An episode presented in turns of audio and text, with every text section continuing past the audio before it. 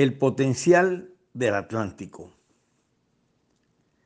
Apreciamos los diferentes programas que está hoy desarrollando la gobernadora Elsa Noguera para la reactivación agropecuaria del Atlántico con el campo a toda marcha y sus programas Semillas de Vida, Patios Caseros Productivos, Gallinas Ponedoras, Centro de Servicios Tecnológicos, construcción de jagüeyes menores, centro de alimentación y forraje y el plan pescado.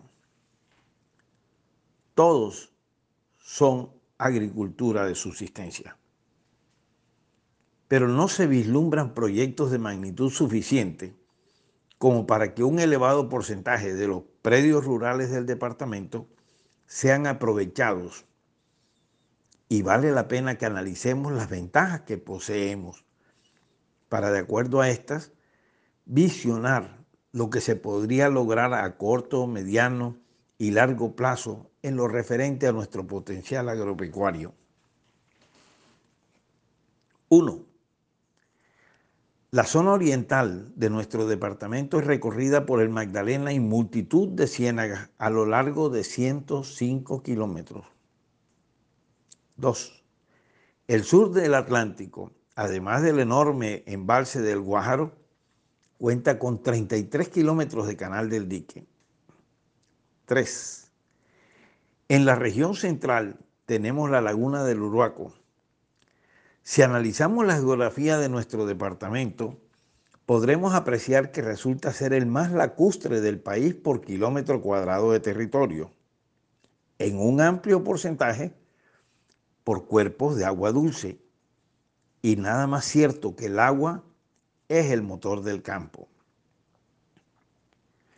Pero con tantos kilómetros bañados por el río y por el canal del dique, solo contamos con dos distritos de riego en el sur del Atlántico, ubicados en los municipios de Repelón, Santa Lucía y Suán. Distritos de riego construidos por el INCORA hace 50 años.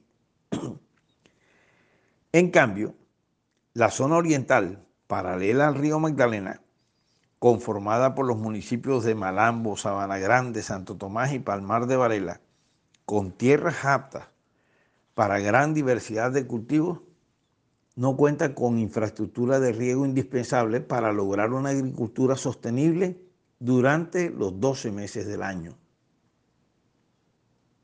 ¿Cómo podríamos afirmar que el Atlántico sí le ha apostado al campo si sus dos únicos distritos de riego son de la época de Carlos Llera Restrepo? Resulta necesario incorporar esa zona oriental con una infraestructura que permita cultivos de elevado nivel agroindustrial con nuevos distritos de riego y otros para la zona conformada por Baranoa, Polo Nuevo, Sabana Larga y Luruaco, bombeando las aguas desde el embalse del Guájaro y la laguna del Uruaco que podría retroalimentarse.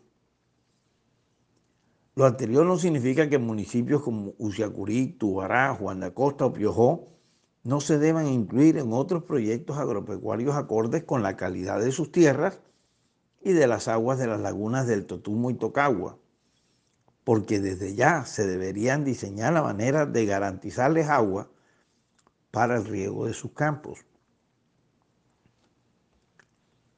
Además de las fuentes hídricas con que nos premió la naturaleza, hasta ahora casi que desaprovechadas porque dos distritos de riego son casi nada. Es hora que dejemos de desperdiciar las aguas residuales que generan sus poblaciones y que en vez de contaminar arroyos, humedales y al río, éstas sean tratadas con calidad ideal para ser reutilizadas en el riego de determinados cultivos y para el sostenimiento de cuerpos de agua, como arroyos, agüeyes y humedales durante veranos intensos. Convirtamos al Atlántico en el Israel del Caribe para autoabastecer de alimentos a toda la costa para crear agroindustrias y para generar mucho empleo en el campo.